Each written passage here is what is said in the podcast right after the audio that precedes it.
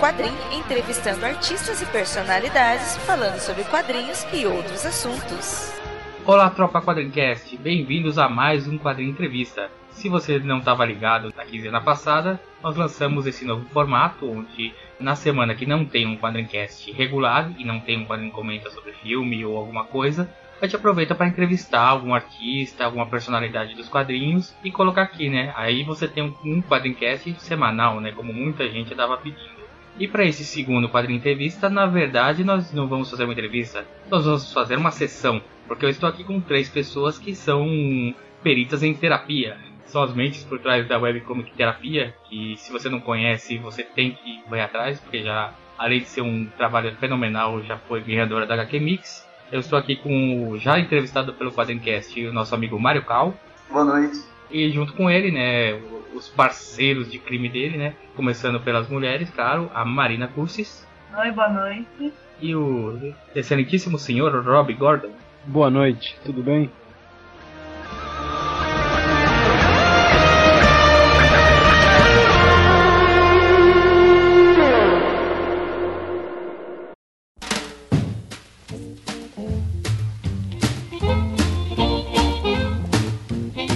É isso aí, pessoal. Então, vamos falar com eles, né? Afinal, terapia é um. tá com um projeto novo aí no Catarse que tá já daqui a pouco entrando na reta final, né? E estamos torcendo e para que o projeto consiga o financiamento. Mas, assim, antes de começar a terapia, com certeza todos vocês em algum momento da vida se tornaram fãs de quadrinhos, né? Então eu queria saber dos três como vocês começaram a ler quadrinhos, quais foram os seus personagens, histórias de infância preferidos. Uh, vamos começar com a Marina, né? Afinal, primeiras mulheres. Ah, muito obrigada. Bom, eu comecei a ler quadrinhos, claro, como a maioria das crianças do Brasil, com a turma da Mônica. E meus personagens favoritos, claro, Mônica e Cebolinha, durante muito tempo. E aí, conforme eu fui crescendo, descobri a Mafalda, o Calvin, e eu sou apaixonada pela Mafalda também. Olha aí, bom gosto é tudo, né? Mafalda também é um personagem que eu adoro. Eu acho o trabalho do Quinho sensacional. E você, Rob, como é que você começou nesse mundo dos quadrinhos? Meu começo é parecido com a Marina, porque é Turma da Mônica, é Walt Disney. Tem uma outra história aí que é o seguinte: eu venho de uma família que acho que todo mundo é fã de quadrinhos, então eu tenho um carinho muito grande por dois personagens de quadrinhos que eu praticamente aprendi a ler com eles. Um é o Fantasma do Lee Falk e o outro é o Asterix, porque o meu pai ele era maluco pelos dois. Ou seja, meu irmão se apaixonou pelos dois, meu irmão é mais velho que eu, 5 anos. Então eu nasci, eu com 4, 5 anos eu tava no meio dessas revistas. Inclusive o Fantasma tem até uma história interessante que o Fantasma, quando meu pai chegava com o Fantasma em casa, dava briga para ver quem ia ler primeiro, e às vezes minha mãe entrava na briga, que minha mãe também lia Fantasma. E daí eu fui pra Disney, pra Mônica, um personagem que eu acho que eu sinto muita falta aqui no Brasil, que ele é publicado periodicamente, só que é a Luluzinha, que eu também adorava Luluzinha, Bolinha, e daí com 14 anos eu entrei no meio de super-herói. Fui, pra Marvel, com super-herói. E daí pra aí meu, all way down, né, cara? Fortunas gastas com isso aí.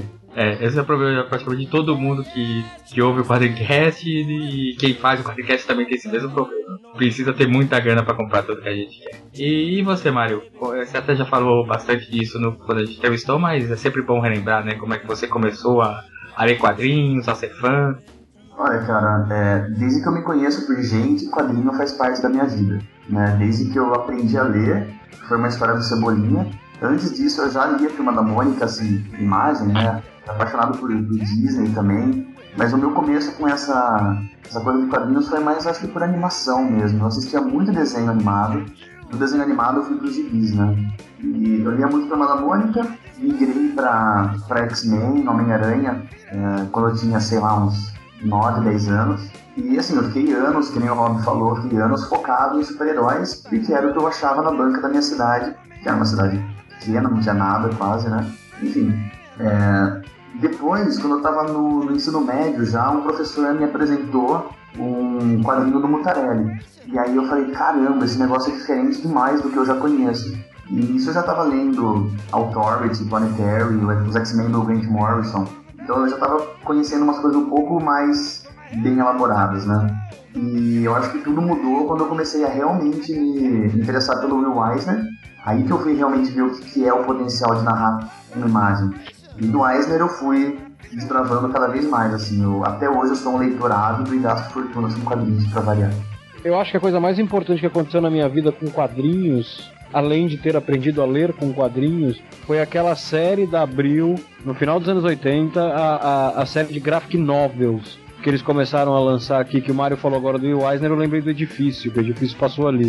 Porque, assim, eu tava começando a ler super-heróis, aí a gente tá falando, eu não lembro quando começou a, a, a primeira graphic novel, aquela dos X-Men saiu aqui, deve ser 88, por aí, 89. Só que assim, eles lançam tipo 5, 6, né? Que eles lançam depois aquela do Demolidor, lançam Piada Mortal, né? Daí eles começam a lançar um negócio fora da, da, da coisa do, do, eixo Marvel DC ali. E cara, você começa a conhecer coisas sensacionais, assim, porque eu devo a essa, essa série o Will Eisner e, e, o Gru, que eu conheci o Aragonés da Med só. É, hoje, por exemplo, eu não leio mais quadrinhos de super-herói com a periodicidade que eu, que eu já li e até que eu devia ler.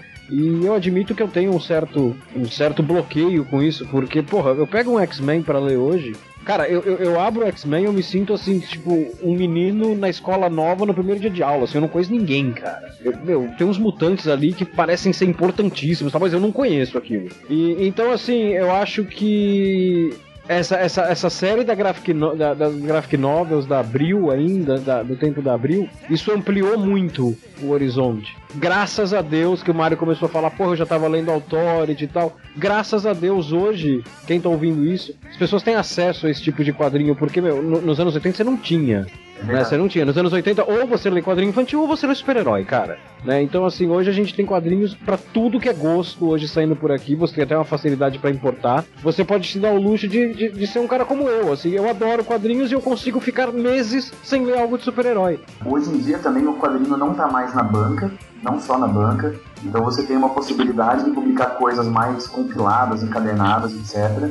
E mais do que isso, cara, internet, velho eu não digo a coisa de baixar Skunk, eu nunca gostei disso, mas a quantidade de webcomics que tem aí de qualidade para ler, o próprio Comixology, isso abre muito, muito horizonte, cara. Pra quem não, não tinha o que ler, tem muito o que ler. É, isso é verdade. Acho que hoje em dia, principalmente com a internet, é, você, assim, a gama de opções que um leitor de quadrinhos tem cresceu exponencialmente, né? Nos anos 80, como vocês falaram, só tinha basicamente quadrinho infantil, quadrinho de super-heróis e quando muito masticate com banana. Cara, eu lembrei da Circo. Falei, porra, ninguém lembra da Circo, era uma puta revista. E hoje você entra na internet, cara, você dá, você dá um Google em três minutos você achou duas, três coisas que naquela época você só via na Circo. E hoje, como a gente falou, é, é basicamente está disponível para todo mundo, né? Como vocês falaram, a internet hoje é o, assim, é, o, é uma grande ferramenta para isso. Sim, e pro, pro... por todas essas possibilidades aí de você ler em vários lugares, até o Rock falou de importar, por exemplo, uh, eu falo pros meus alunos, meu, eles só não conhecem as coisas porque eles não vão procurar. Porque tá tudo aí, cara. É, mas aí eu sou obrigado a rebater um negócio do Mario que é o seguinte: eu tenho duas, duas atividades. Eu sou. As duas estão, obviamente, interligadas. Eu sou roteirista de quadrinho e eu sou cronista. A parte do quadrinho, o quadrinho estar na internet Cara, eu acho que ele tem uma aceitação muito maior por parte do público dele. Não vou dizer nenhuma aceitação, vai mais uma repercussão muito maior do que, por exemplo, uma crônica. Né? Porque eu escrevo uma crônica, eu estou competindo ali com milhares de outras coisas. Então, assim, eu tenho ali o meu grupinho de leitor que entra no meu blog para me romper esse grupinho de leitor, eu tenho que pegar uma pessoa, assim, eu posto no Facebook, eu tenho que calhar de dar a sorte do negócio aparecer na timeline na hora que a pessoa tá olhando e a pessoa que tá afim de ler uma crônica. O leitor de quadrinho não, o leitor de quadrinho é um cara que ele é tarado por definição. Então, assim, ele sai procurando quadrinho. Ninguém sai na internet procurando crônicas. O cara sai procurando quadrinho. Então, eu acho que no mercado de quadrinho, a internet ela é um canal de, de comunicação entre quem faz e quem lê, ou melhor dizendo, quem faz e quem consome. Se um dia chegar à perfeição, o quadrinho vai ser um dos caminhos que vai chegar primeiro. Porque o cara tá lá no Google procurando a coisa. O Google, os próprios portais de quadrinhos que existem por aí facilitam muito, né? E como você tem aí um público que está procurando especificamente quadrinho, e eu tomo a mim por base, porque às vezes eu entro na internet começo a procurar quadrinho online na internet para ler. Você tem ali um canal de, de comunicação ali entre quem tá fazendo e quem tá, e quem tá consumindo, que, porra, vai direto ao ponto. Então, assim, eu, eu, eu, o grande problema para mim é que, assim, tem muita gente que ainda tem preconceito com quadrinho na internet. E, cara, muita gente, assim, que tem esse preconceito é gente que faz quadrinho. Porra, você devia dar um exemplo e não ter o preconceito. Isso vai ter em qualquer área, né? Mesmo os quadrinhos sendo impressos ou sendo na internet, você tem essa parcela do, do pessoal que tem esse preconceito, né? Claro. Falando um pouquinho, já que nós falamos bastante de internet e terapia é originalmente uma webcomic, né? Eu queria saber como é que surgiu terapia. Quem que teve a ideia primeiro? Como é que esse trio se juntou? Na verdade, uh, começou comigo. Eu fui convidado pelo, pelo pessoal do Petisco para fazer uma série para eles, né, naquele formato de páginas semanais. E eu não queria republicar nada do que eu já tinha feito e nem continuar as coisas que eu fazia em papel, né? Que no caso seria mais a série Pieces. E naquela época eu tinha acabado de começar a fazer terapia. E eu estava achando a experiência toda muito legal. E eu conversava muito com a Marina sobre isso também, né? Ela, como estudante de psicologia, eu estava sempre por dentro desses assuntos também. E assistindo um seriado que, inclusive, a Marina me indicou que chama In Treatment, uh, que teve, inclusive, uma versão brasileira que chamou Sessão de Terapia. Enfim, a ideia apareceu de fazer esse quadrinho sobre uma sessão de terapia e aproveitar uma coisa que eu já gostava muito de mexer, que é o psicológico dos personagens, né? Sempre foi uma coisa que eu gostei muito de trabalhar a Marina gosta de escrever e está estudando psicologia, por que não fazermos algo juntos, né? Aí eu tava há um tempo ensaiando de convidar o Rob pra gente fazer alguma coisa junto em quadrinhos, né? Uh, por, um, por uma confluência de tweets, aí a gente virou amigo de internet. E calhou que os três toparam fazer a mesma história sobre terapia. Sei lá, cada um colocou um pouco do seu, da sua paixão nessa história. Então eu pude fazer uma narrativa visual completamente do jeito que eu queria, completamente livre, experimental. Uh, todo nosso, nosso embasamento de psicologia, a Marina tá, sei lá, trazendo tudo isso daí com uma puta responsa, né? E o Rob trouxe essa paixão pelo blues que acabou virando uma das dos carros-chefes também da história. Os três fazem terapia, né? Que é importante pra gente entender como é o processo terapêutico, né? Não adianta escrever sobre uma coisa que você não conhece nada. Tem que ter pesquisa. É, na verdade, na verdade, hoje, especificamente, eu não faço terapia. Mas na época, no começo, eu fazia já há bastante tempo. No, no momento que a história foi concebida, os três estavam fazendo. Então, é, podemos até dizer que terapia é meio autobiográfico, né?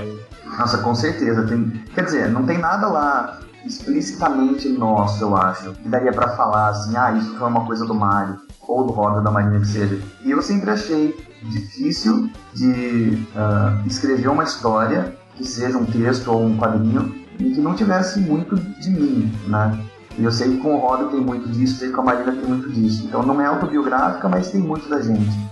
É, isso está na história, tá? Mas é, isso é, é, está na história, mas é basicamente o conceito do, do, por trás do, do, embrião de terapia, vai? Que é um negócio que eu, eu, eu não sei se eu já contei essa história para alguém, mas no momento que o menino, no primeiro capítulo, ele começa a falar com o terapeuta, assim, a minha vida é assim, assim, assim, assado, ou seja, no papel a minha vida ela é perfeita, só que eu não me sinto feliz. Cara, isso foi o que eu falei na minha primeira sessão de terapia. A minha vida é assim, assim, assim, assado, ou seja, no papel minha vida ela funciona como deveria, só que assim, eu não me sinto feliz. Então, isso eu trouxe. Já o blues que o Mário falou, na verdade, o blues, tem, tem, muita gente acha que, que, que, que, assim, que eu só ouço blues. Não, o blues nem é minha maior paixão musical. Minha maior paixão musical, se a gente botar ali na, na ponta do lápis, vai ser heavy metal. Heavy metal clássico, anos 70 e 80. Só que eu não queria colocar heavy metal. Por quê? Porque, primeiro, o heavy metal ele já tem o lance de ser o cara isolado, é, é, você tem um estereótipo muito forte com quem ouve heavy metal. E o blues, eu lembro que a ideia do blues, eu, eu sugeri a ideia do blues. Eu tava um dia que eu tava conversando com o Mario que eu falei, ele precisa ter uma válvula de escape. E aí o blues, o menino, o personagem, ele tem que ter uma válvula de escape na vida dele. A gente considerou várias coisas, inclusive ele ser desenhista, ele ser escritor.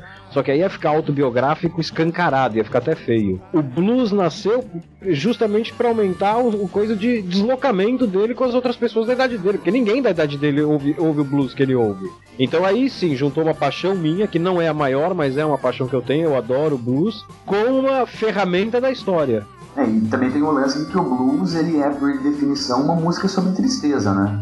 Então, é, exatamente. O cara que tá indo fazer terapia porque tá infeliz. Então acho que essa parte foi uma liga bem legal. Já que a gente fala de terapia, que a gente tem presente na roda uma estudante de psicologia, né? Uma pessoa que entende muito mais que a gente da, da mente humana, né? Marina, como é que foi essa ideia de criar uma, uma história em quadrinhos relacionada com psicologia para você? Cara, essa é uma experiência muito interessante, assim, para dizer o mínimo. Porque a história foi evoluindo também conforme eu evoluía na faculdade. Então, quando a gente começou a escrever, eu estava começando a atender pacientes, mas era um esquema mais nossa. Então, eu entrevistava, entre aspas, o paciente para a gente ver qual era o problema dele e fazer a triagem na clínica, né? Para melhor encaminhamento. Então, no começo da história, dá para perceber bastante, assim, essa postura do terapeuta de só fazer perguntas. E aí, conforme o tempo foi passando, eu comecei a ter meus pacientes. O terapeuta na história começou a fazer umas intervenções, assim, mais pauladas, vamos dizer assim. É muito interessante porque eu uso as experiências que eu tive no consultório para fazer uma coisa junto com o hobby que o Mário faz virar arte, entendeu? E isso alcança várias pessoas que nunca nem pararam para pensar muito em psicologia e até acaba ajudando, como a gente já viu em vários comentários no blog, ajuda as pessoas, elas se identificam e até inspira, não sei, talvez alguém a procurar terapia também. Então é muito legal essa experiência de fazer uma coisa do consultório virar arte. É, na verdade é aquela questão, né? A, a arte, na verdade, pode você pode representar qualquer coisa da vida. No caso de vocês, está representando a psicologia, né? A, a, gente tem uma coisa que eu, eu sempre gostei de escrever assim, e em terapia se tornou uma. Eu acho que é um dos pontos fortes de terapia, que é o seguinte: o personagem principal, ele não tem nome. Tá? Inclusive, quando, quando a gente fala entre a gente sobre terapia, é o garoto. Eu, o Mário a Marina conversando, ele é o garoto. O terapeuta não tem nome. A cidade não tem nome. Então, assim, terapia ela é uma história universal.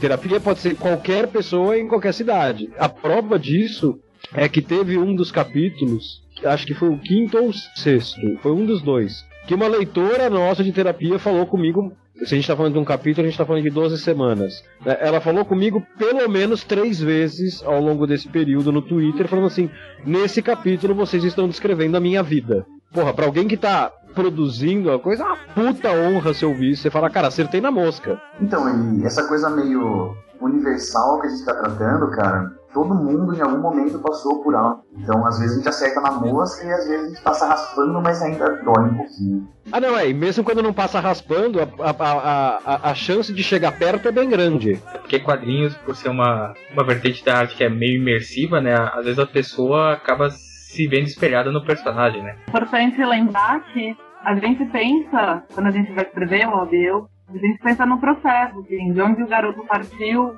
passando. E eu penso em todas as teorias da psicologia, e que nem um capítulo sobre sonhos. Foi muito inspirado em Jung também, eu lembro das aulas, eu converso com professores, então tá, a história está muito embasada na teoria mesmo, tudo que eu aprendi, tudo que eu estudo até hoje. Então não é por acaso que eu estou porque é o que acontece dentro do consultório mesmo. E uma preocupação que eu sempre tive desde o início foi não extrapolar com a liberdade artística, entendeu? Foi manter a ética profissional também dentro do limite e, assim, respeitar cada teoria e respeitar a psicologia mesmo, não extrapolar na imaginação. Tentar manter a coisa mais real, até para quem nunca teve contato com terapia, poder ter um contato real, só que bonito, assim, transformado em arte, uma coisa bonita de se ver.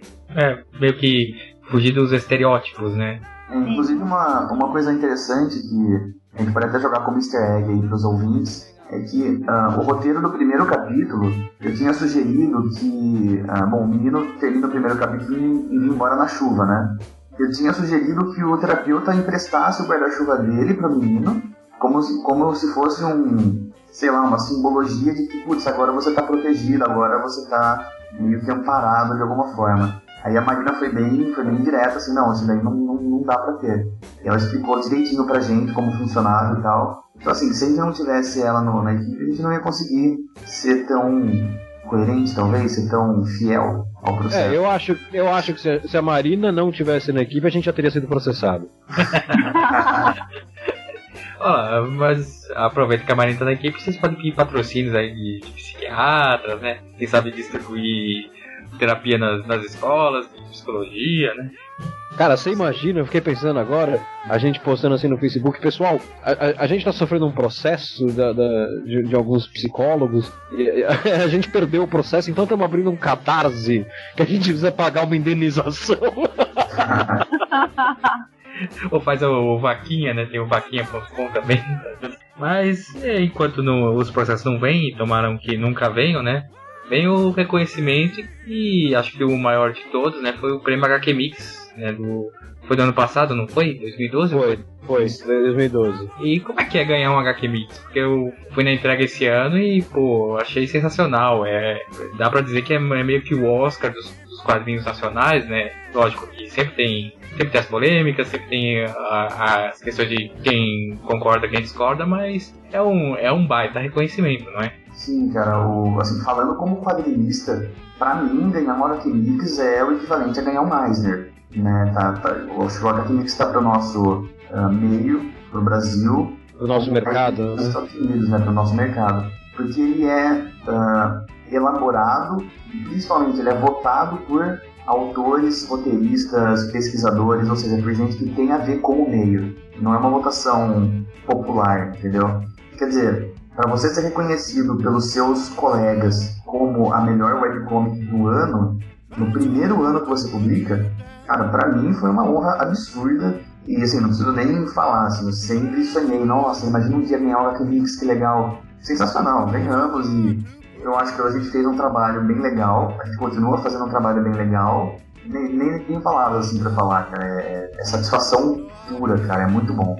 É para mim, eu terapia é a primeira história em quadrinho que eu escrevo. Eu, como todo leitor de quadrinhos, eu sempre quis ou escrever ou desenhar uma história em quadrinho. E de repente eu tava ali escrevendo junto com a Marina uma história em quadrinho sobre um menino que faz terapia e tal. E, e eu não, era verde a ponto de não saber o que era o HQ Mix, porque como eu sou jornalista de entretenimento, eu já votava no HQ Mix em edições anteriores tal. De repente eu tô em cima do palco recebendo um HQ Mix. Quando o, o, o, o Mário me convidou para fazer terapia, Cara, eu virei pra ele e falei assim: eu, eu não sei como se escreve uma história em quadrinhos.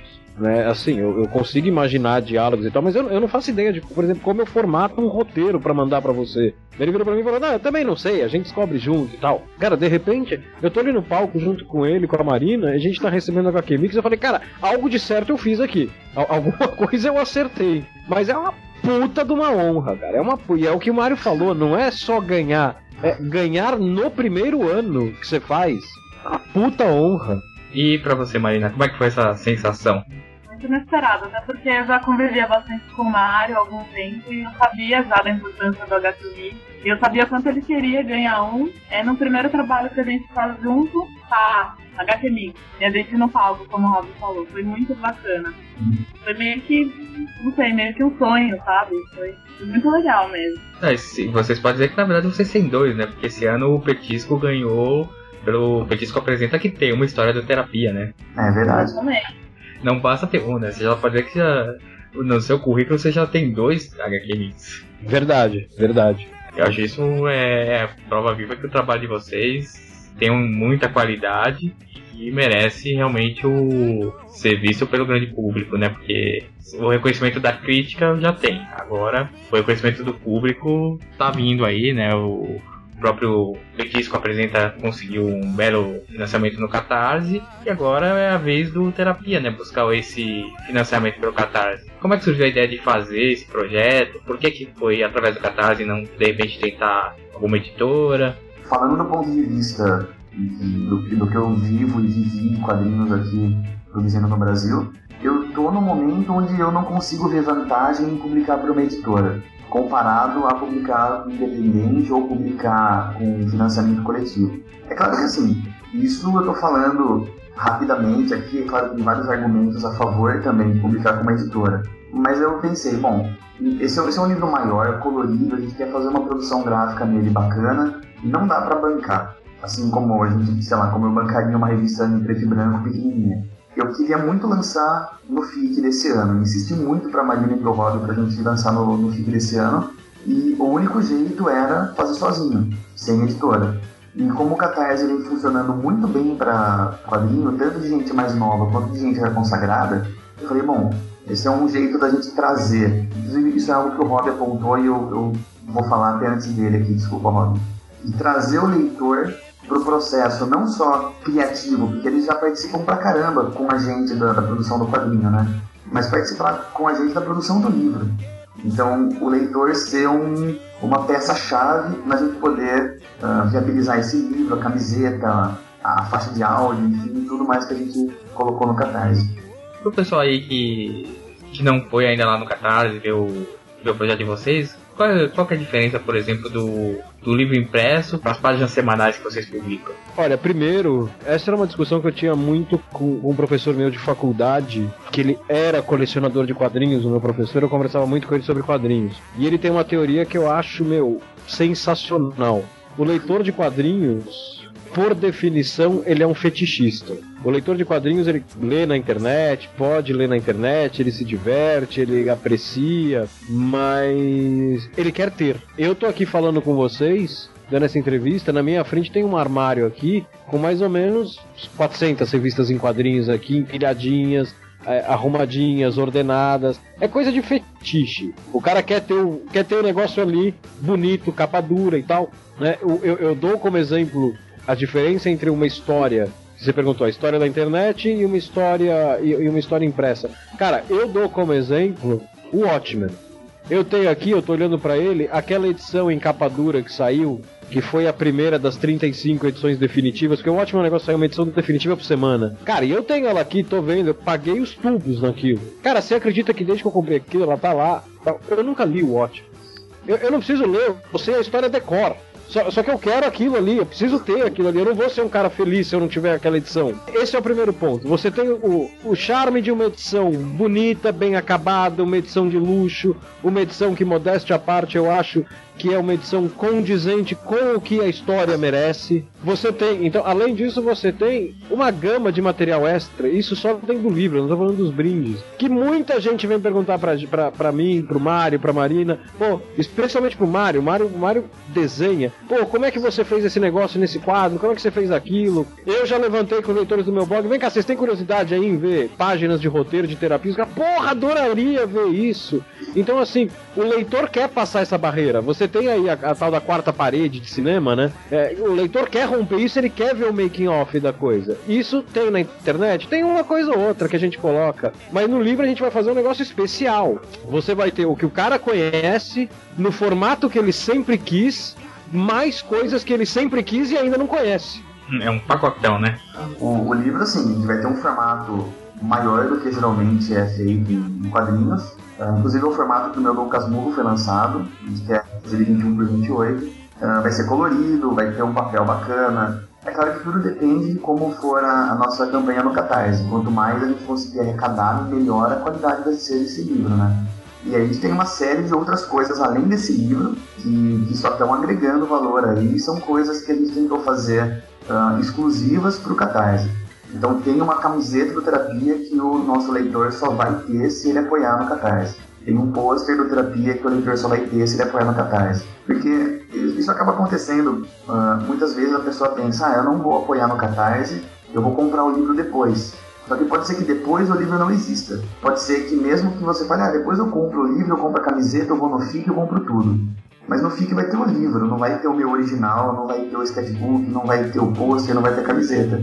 Desculpa, Mário, reforçando. Se tiver o livro. E uma das coisas que a gente fez, assim, de, de diferencial, uh, inclusive eu estava até conversando com o Paulo Krum, que é o autor do Gnut, uh, que ele fez um, uma campanha do Catarse que eu achei fantástica e, e um dos, das recompensas que ele fez é um videogame, cara. Um videogame com cara de, de Super Nintendo, sabe, de plataforma.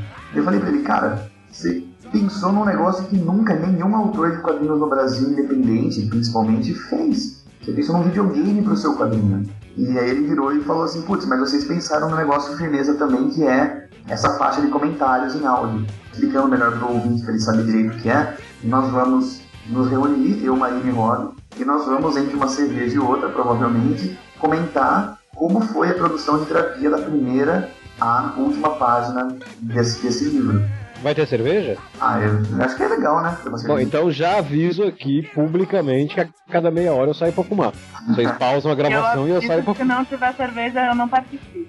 Então, essa faixa vai ser como se fosse um comentário de diretor, de produtor, que a gente costuma ver em filme. Eu, particularmente, acho muito legal ver os filmes que eu gosto com esses comentários. A gente descobre muito mais coisas. Eu percebi nas palestras que eu, que eu dei do ano passado para cá que muita gente se interessa uh, pelo processo criativo da coisa. Então, ler o roteiro, comparar o roteiro com o layout, por que, que a página foi pensada de um jeito, por que, que eu usei tal tipo de cor em algum lugar, por que, que tal lugar foi pintado e não uh, feito no Photoshop. Então... Um negócio que é legal é, é, é, assim, as coisas que não estão na página, né? Que a gente vai poder é. comentar, tipo, essa página foi pensada assim, assim, assado, mas isso saiu fora, isso mudou, isso aqui virou tal coisa. Isso é uma coisa que, até onde eu, eu pesquisei, nenhum outro quadrinho fez, né? Em áudio. Uh, e eu sempre fui muito tarado assim por bastidores. Eu gosto muito de conhecer a produção, eu sou louco por sketchbooks. E eu achei que isso, pelo feedback que eu tive do pessoal com quem eu conversei, é uma coisa bem-vinda.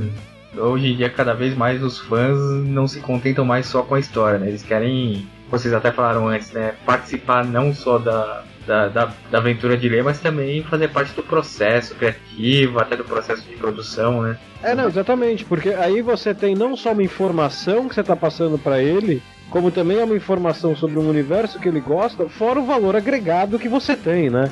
Porque assim, não é assim, os caras. Uh, tudo bem, uh, a gente vai ter essa faixa de áudio, ela vai ser editada como, por exemplo, um podcast é editado. Só que assim, você pega aí, por exemplo, um texto meu sobre terapia tá? Como se faz terapia. Cara, o cara lê aquilo, o cara sabe, pô, esse texto foi feito, foi revisado, foi corta aqui, adiciona aqui. Esse texto não é puro. Agora, no momento que você tem, que nem você tem aqui agora, eu, a Marina e o Mário conversando, é, os caras estão falando ali direto comigo. Não tem uma edição, não tem um, não, não tem um, um editor dizendo, olha, corta isso aqui porque não tem espaço, tem. Não, os caras estão falando ali, é como se eu estivesse num boteco com os caras. Pô, isso é muito legal, essa proximidade é muito legal. Isso daí a gente tem dos nossos leitores desde o começo, cara. É um negócio sensacional esse, esse feedback, sabe? Em todos os momentos da terapia, os leitores estão com a gente. É, é caralho, cara, muito bom. Desculpa o palavrão. Na verdade, a gente começou a ver que a gente estava acertando quando começou a chegar o feedback dos leitores, assim, na metade do. Acho que na metade do primeiro capítulo. Cara, começou a chegar feedback, porque assim, o Mário já tinha os leitores dele, eu tinha os meus, a Marina começou a passar pro pessoal de psicologia. Cara, começou a chegar um feedback tão bom, eu, eu, eu fiquei surpreso. Eu falei, ah, o pessoal deve estar deve tá gostando, o pessoal tava adorando a coisa. Tanto é que desde o primeiro capítulo, todo mundo cobra duas coisas da gente. Um, terapia tem que ser impresso. Todo mundo que lê cobra isso da gente. Dois, não pode ser só uma página por semana. E daí eu explico pro cara, é uma página por semana porque o petisco é uma página por semana. E também porque eu faço outras coisas da vida, o Mário faz outras, a Marina faz outras. Cara, aproveite que você tá no petisco, vai ver as outras histórias. Você vai ter uma página por dia né? Mas todo mundo sempre cobra isso. Então, esse feedback dá uma força muito grande pra gente. Não só, ah, vamos botar no Catar. Não, pra chegar onde chegou. Eu tô falando, é HQ Mix, é sete capítulos. Esse feedback dos leitores dá um puta de um gás. O feedback dos ouvintes e dos leitores, né? No caso do podcast dos ouvintes, né? Mas no caso de vocês, dos leitores, é, é meio que combustível, né? Pra, pra tentar novos saltos. Nossa, total. O Mário falou um negócio dia no Twitter, que eu tava conversando sobre isso, que eu tenho questionado muito sobre retorno, né? Quando você gera conteúdo, o tipo de retorno que você tem, o tipo de retorno que você espera. Eu tentei escrever sobre isso hoje. É um assunto que eu ainda meio invocado tal, não consegui escrever. Só que assim, o Mário falou um negócio que é legal, assim, a gente produz sempre, e isso eu não tô falando de terapia, isso eu tô falando de terapia e tô falando de Mario Cal, tô falando de Marina, tô falando de Rob Gordon individualmente. A gente produz do melhor jeito que a gente pode, dando o melhor de si a cada momento, seja em terapia, seja nas outras coisas. Mas quando você tem retorno, você tem um retorno bom, você ganhou exatamente o termo que você usou, é um puta combustível. Quando você não tem retorno, e aí é o que o Mário falou, quando, quando o retorno é zero, não é quando o retorno é ruim. Porque as pessoas acharem que ficou uma bosta, pelo menos elas leram.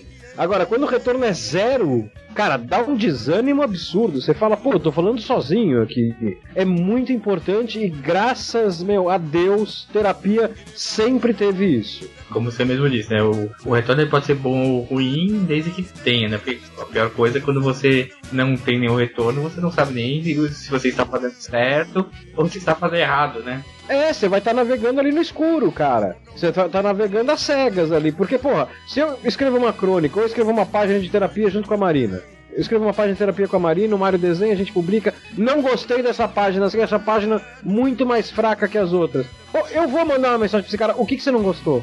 E veja bem, eu não estou tirando satisfações com você, eu já estou trabalhando na página seguinte, o que, que você não gostou? Agora, se eu coloco uma página de terapia ali, ela é ignorada, porra, o que, que eu posso fazer? O máximo que eu posso fazer é tentar fazer melhor na próxima, como eu já tentaria fazer de qualquer jeito.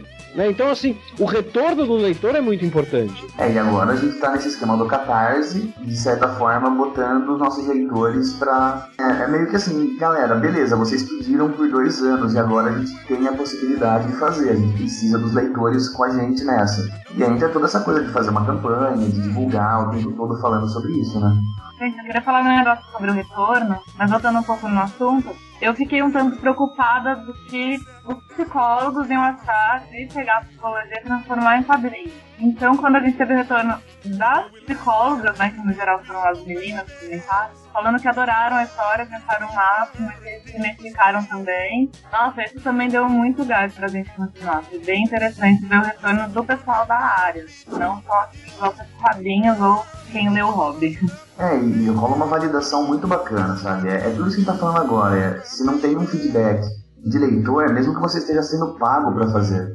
É, eu acho que o, o leitor gostar do, do quadrinho que está produzindo é mais importante. Ah, sim, sem dúvida. Eu tenho uma, eu tenho uma teoria sobre retorno, tenho uma frase sobre retorno que eu uso muito, é que eu uso mais com texto, né? Mas serve para uma história em quadrinhos, serve para um roteiro. Se você escreveu o melhor texto do mundo e ninguém leu, você não escreveu o melhor texto do mundo. E aí, então, a gente tem agora com o Catarse, que nem o Mário falou, a gente tá chamando o leitor na chincha, né? É o que Mário, exatamente o que o Mário falou. Vocês estão há dois anos pedindo. Tá aqui, e agora? Vamos fazer acontecer agora. Tá aqui, você tá pedindo, e agora? Né? Agora vem junto. Você tá pedindo para eu estender a mão com, com, com essa ideia faz tempo. Olha a ideia aqui a mão estendida, pega minha mão e vem. A gente tem um outro problema, e isso não é agente terapia, isso é agente quadrinho nacional. Eu conversei sobre isso no HQ Mix, inclusive com o senhor. O quadrinho nacional independente, ele não rompe a bolha, né? Então ele chega no leitor de quadrinhos, no caso de terapia, ele chega no pessoal de psicologia da Marina, ele chega no meu leitor de crônicas que eu trago junto. Só que assim, falando do pessoal de quadrinhos,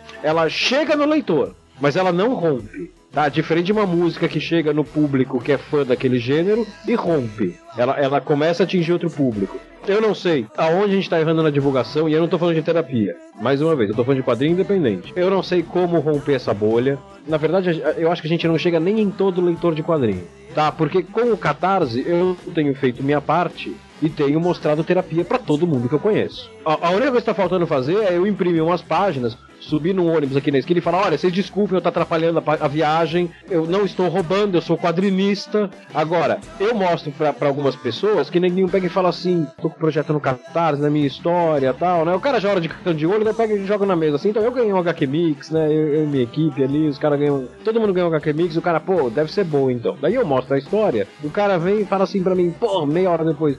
Eu li aquilo e enlouqueci. Eu li quatro capítulos de uma vez. Que puta história, que puta roteiro, que puta arte. Vem cá, você não conhecia? Não, não conhecia. Você gosta de quadrinho? Gosto de quadrinho. Porra, então assim, a gente tá falhando em algum momento aí. Porque assim, eu não tô falando nem com todo mundo que gosta de quadrinho. Então eu não sei se é aquele negócio da internet, do cara tá competindo com com o videozinho disso, com a piadinha daquilo, milhares de informações. A, a sensação que eu tenho de uns meses para cá é, é, é, assim: terapia, é, eu, eu, posso estar aqui bancando advogado do diabo e fazendo um gol contra aqui, mas assim, eu acho que em número de leitores eu precisava até checar com, com o petisco isso. Eu acho que terapia estagnou. Né? Terapia chegou na bolha dele. A gente tem que dar um jeito de. Porque eu não vou me conformar que ele, que ele fique estagnado assim. Eu preciso mais. Né? Eu preciso. A série é boa. Eu preciso encontrar um jeito de eu, quadrinho independente, de romper essa bolha. E eu não sei como fazer isso, cara. Se, se você souber, se algum dos seus ouvintes souber. Viu, eu acho que a própria ideia da gente publicar o livro em papel, né, fazer o nosso livro, já é romper um pouco, porque eu tenho certeza, como você falou, assim, tem, às vezes algumas pessoas não conhecem, né, normal, eu tenho certeza que no FIC desse ano, com o livro lá no stand do Petisco, muita gente vai conhecer naquele momento. E a gente começa a romper outras bolhas. Eu, eu vi gente que uh, conheceu a terapia porque estava procurando por projetos no Catarse e se interessou. Ah, isso eu não sabia. aluno meu, eu falo toda semana, o cara só foi ler depois de um ano que ele é meu aluno, sabe? Acontece. Tem gente que não lê quadrinho na internet, tem gente que não, como eu falei, às vezes não, não procura. Pode até se interessar, se ver, mas o cara não, não vai buscar. Então, sei lá, eu, eu concordo com isso. Tem, tem uma autoalimentação dentro do quadrinho independente, onde muitos autores se bancam, na verdade, publicando e sendo consumidos e consumindo os próprios colegas, né? Exatamente, exatamente. A terapia tem um potencial de trazer para a nossa história em quadrinhos, para o mundo de quadrinhos, gente que nem, nem sabe ler quadrinhos, né? E ver aí um monte de gente que gosta de psicologia de blues e que não necessariamente era leitor de quadrinhos.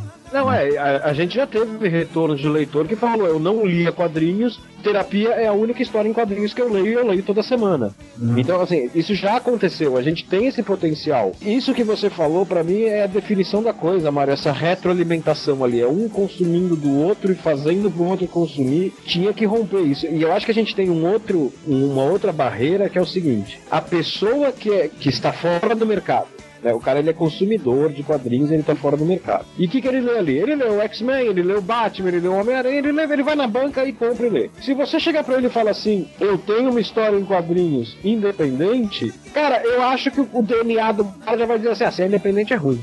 É, se fosse bom, tava numa editora. Eu acho que tem esse tipo de preconceito também. E, e, veja bem, não tô falando do seu ouvinte. O seu ouvinte é um cara que gosta de quadrinhos a ponto de estar aqui ouvindo uma discussão sobre o tema. Tô falando do leitor casual.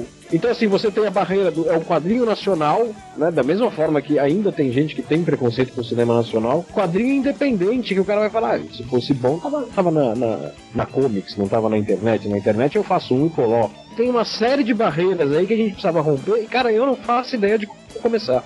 É um tra... eu, eu sei, eu imagino que seja um trabalho de formiguinha, que seja um negócio de dia a dia, dia a dia, para colher daqui a 10 anos. Eu, eu não sei exatamente o que fazer no dia a dia, a não ser ficar divulgando a história, ficar enchendo o saco das pessoas e falar, cara, lê minha história, ela é boa. Concordo, eu acho que, na verdade, assim, existem várias tentativas, né? Vocês mesmos falaram, o Paulo Crumbin fez um videogame, vocês estão fazendo faixa de áudio, as pessoas se unem em coletivos, mas é aquela coisa, né? Às vezes é, não, tem uma, não existe a fórmula pronta, né? Às vezes vai ser alguma coisa que talvez a gente nem espere que vai estourar e vai romper essa bolha vinda de lugar que a gente nem imagina, né? Sim, até assim, é. o processo editorial mesmo brasileiro, cada editora no Brasil de quadrinhos trabalha de um jeito. Eu, eu, tive, eu tive a oportunidade de publicar pela Balão e pela Degir, e eu conheço o processo editorial de várias outras, e nenhuma delas é igual, cara. Não tô falando que uma é melhor, uma é pior, eu sei que tem prós e contras em tudo. Mas ser publicado por uma editora, para mim, não é sinônimo de qualidade no trabalho e também não é sinônimo de sucesso, entre aspas, comercial. Porque a gente ainda tá anos luz de um artista poder. Anos luz talvez foi muito, mas então, ainda distante da possibilidade de um autor de quadrinhos no Brasil sobreviver da própria produção, que seria para mim o ideal, que eu adoraria poder fazer só isso, né?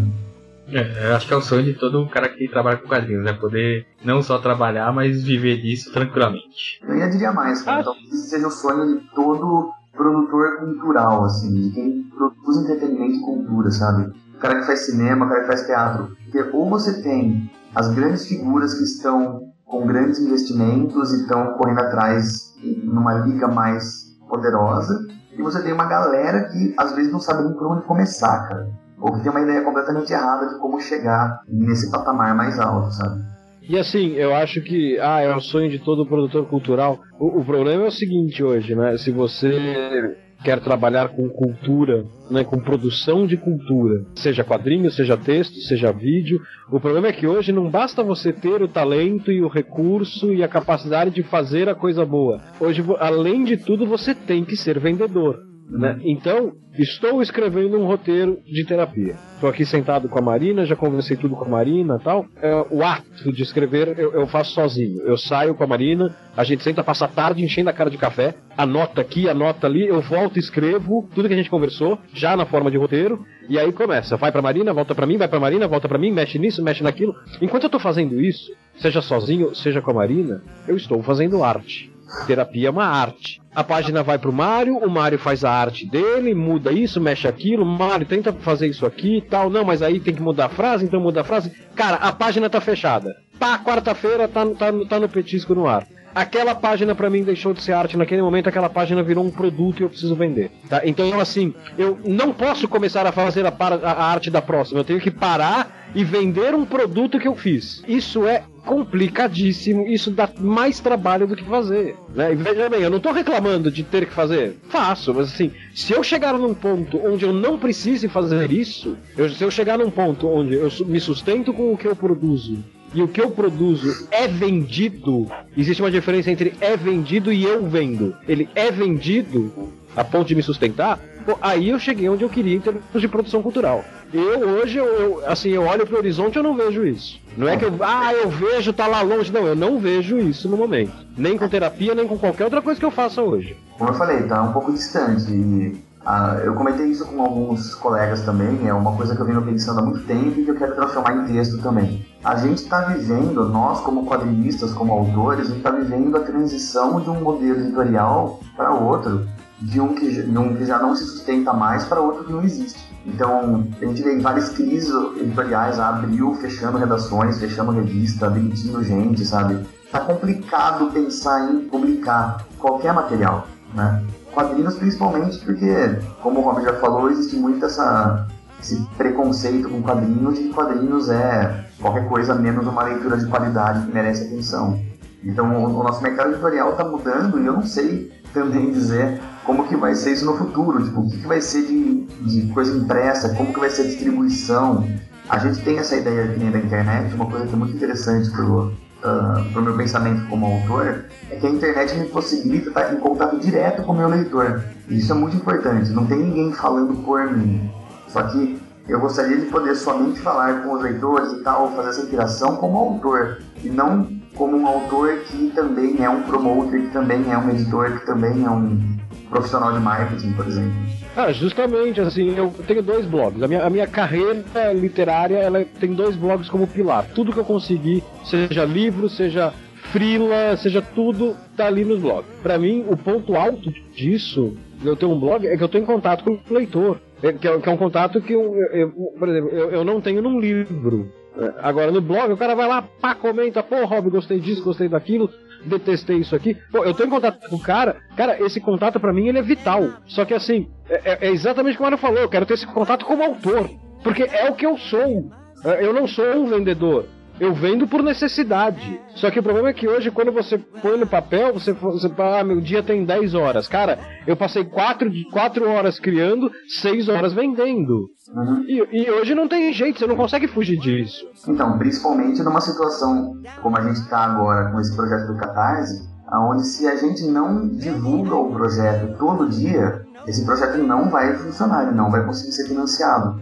Exatamente. Tá sempre lembrando os leitores e às vezes não é nem lembrar o leitor, é, é, informar o leitor pela primeira vez porque ele ainda não soube, ou um leitor que não conhecia o título, ou um leitor de outro título que por acaso chegou na gente. Mas é, é um trabalho mesmo de marketing. Para dar certo nisso, a gente tem que se mexer bastante. Afinal, tem o termo até conhecido audiência rotativa, né? Então sempre tem alguém novo descobrindo vocês e sempre tem alguém novo que talvez não saiba do que vocês estão fazendo agora, dos seus projetos, né? É, exatamente. Não, e uma coisa que na, na divulgação que é muito importante, toda vez que eu divulgo o projeto, seja em Twitter, seja em Facebook, eu coloco assim, cara, colabora. Tá, se você não pode dar dinheiro agora e pode dar dinheiro amanhã, ótimo. Se você não vai poder dar dinheiro, ok, faz parte. Passa a ideia para frente. Isso é muito importante. Colabore sendo o multiplicador da coisa passe a ideia para frente e peça para seus amigos passarem para frente. Quanto mais gente souber, melhor a chance de dar certo. É isso aí, acho que é a principal arma que nós temos hoje em dia, principalmente para quem tá no Catarse, é isso, né? Divulgar. É o boca a boca. Tá, a internet tá aí pra isso, né? O Twitter, os RTs, os compartilhar no Facebook, estão aí para isso, né? Bom, é infelizmente a hora de vocês acabou, né? É... nossa, nossa sessão aqui. Essa, essa, essa sessão, então vocês vão ter que passar ali na secretária para acertar esse mês e na próxima. Queria deixar o espaço agora para vocês, para vocês poderem falar um pouquinho, fazer o jabá do, do, mais do terapia e do projeto, falar o que vocês quiserem, mandar recado para os leitores, espaço de vocês e mantendo a boa educação, começando com as mulheres, né? Marina? Ah, muito obrigada. Bom, primeiro eu queria agradecer você pelo espaço, por dar a voz pra gente, que geralmente somos apenas letrinhas numa tela. E eu queria agradecer também aos leitores que já apoiaram, que desde o início já deram gás no nosso projeto e a gente está muito animado. E é muita adrenalina todo dia abrir o site do Catarse para ver quanto tá, como é que tá, quantas pessoas apoiaram. E eu queria pedir para quem não conhece para dar uma chance, assim, ler a nossa história, que é um trabalho que a gente faz com muita dedicação, de graça, retorno que a gente tem dos leitores, por ver um projeto bem, como é que eu posso dizer? Ah, um trabalho tão, assim, que a gente se dedica tanto ser reconhecido. Isso é muito bacana e eu queria agradecer a todo mundo, aos meus companheiros de aventura de HQ Mix e de página semanal. Ah, eu reforço o que a Marina falou, queria agradecer o espaço, queria agradecer, achei bacana demais o que ela falou. A gente deixou de ser palavras agora e, e, e, viramos vozes, né? Queria agradecer isso, queria agradecer o apoio de vocês, vocês têm apoiado muito a gente desde o começo, desde quando eu posso me lembrar, vocês estão lá apoiando. Isso é muito importante, né? Porque você tem um contato direto aí com, com um fã de quadrinho, talvez mais do que a gente. E então você tem uma, uma responsabilidade de, de, de apresentar coisas pro seu ouvinte. E, e, eu acho que você faz isso muito bem, então, pô, é uma puta honra pra gente estar tá aqui. Agradecer os leitores, agradecer os leitores de terapia que estão com a gente desde o primeiro dia, agradecer os leitores de terapia que estão com a gente desde a última semana, agradecer todos vocês, porque sem vocês, terapia não seria o que é hoje, terapia não estaria do tamanho que é. Eu tenho Facebook, tenho Twitter, mas assim, o meu principal meio de comunicação com, com o leitor é o Twitter, então quem quiser me adicionar, fique à vontade, é, é arroba robgordon, underline SP, SP de São Paulo. E mais uma vez, obrigado, cara, obrigado pelo espaço. Imagina, e Mário, espaço é seu agora. É, Luiz, obrigado, valeu de novo por vocês abrirem esse espaço pra gente. Uh, queria agradecer também os nossos leitores todos, para variar, muito obrigado, porque o feedback de vocês, o apoio de vocês é essencial. E se quem está ouvindo esse podcast uh, ainda não conhece o nosso quadrinho, o endereço é www.petisco.org terapia. E aproveitando que você dá a chance para ler o nosso quadrinho, também dá uma olhada no nosso projeto do Catarse. Se preparem, os nossos leitores velhos e novos, porque assim que a gente voltar com o capítulo 8, vocês vão. Bom, vocês não sabem o que vai esperar por vocês. Vai ser coisa bem legal. É isso aí, eu que agradeço a vocês três pela disponibilidade, né? Sempre bacana entrevistar gente que trabalha, né? E, e faz dos quadrinhos uma realização, né? Como vocês falaram, tem a parte de se vender, mas você poder criar e transformar isso em realidade, eu acho que é, é uma coisa que é sensacional. E dizer para os nossos ouvintes aí que o link pro projeto do Terapia no Catarse vai estar tá aí no post, bem como o link da página, então se você não conseguiu ouvir direito, ou de repente tossiu na hora, soluçou, vai estar no post para você acompanhar depois. E dizer que você pode interagir com a gente, né? Você pode mandar um e-mail, comentário, de repente quer marcar uma sessão de terapia com um desses três aí, né? Atende das 8 às 4 no, Hospital Geral. Você pode deixar um recado pra gente no nosso e-mail, quadrincast.com.br. Pode falar com a gente no Facebook, facebook.com.br quadrincast ou visitar lá no site e deixar seu comentário www.quadrinho.com.br ou deixar uma mensagem no Twitter, arroba quadrinho. É isso aí, pessoal. Finalizamos aqui uma sessão de terapia muito interessante com Marina Cursis, Mario Cal e Rob Gordon. Ficamos por aqui e até a próxima.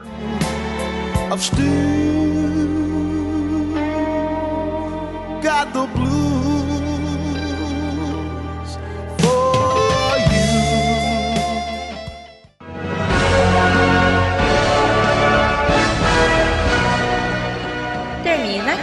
Quadrim Entrevista.